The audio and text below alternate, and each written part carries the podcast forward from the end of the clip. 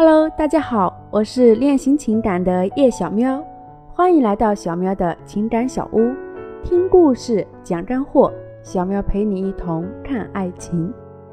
今天我们聊聊前任那些事儿的下半篇，还是说说作死的小圆。他是一个爱干净、爱整洁的摩羯座，喜欢家里一尘不染、光洁亮丽。爱干净几乎是他对女友的硬性指标，但他未必能察觉到这一点，在找女朋友的时候也没有把这一条列为考核标准。和然然在一起没多久，他就发现他每天都有超多快递，每次那些快递就乱七八糟的摆在餐桌上，一摆好几天。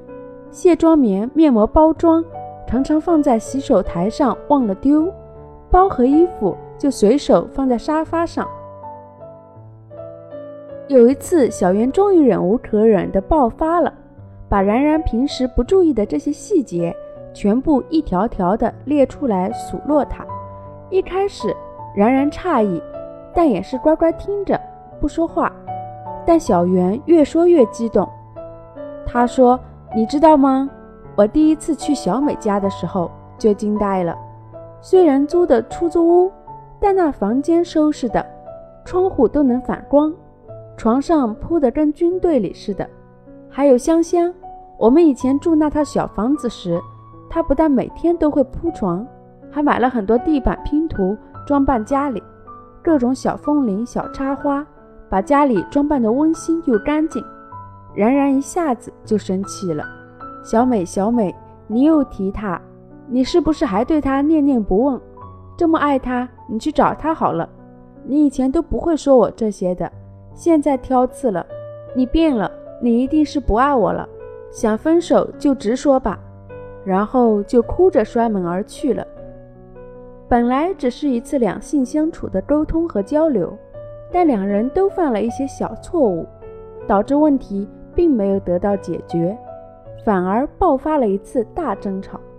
如果小圆在表述这些问题时，客观的就事论事，也不拿前任做对比，那么本来冉冉就已经知道自己的错误了，以后生活里也会注意了。但他又提了小美，还各种夸奖，一下子就变味了。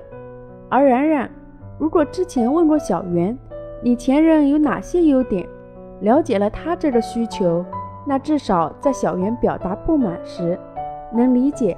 这的确是他所在意的点，而不是在没事找事。这也是很多人会犯的错误，在表达不满、调教对方时，常常会搬出自己的前任和现任来做对比，这可是大忌。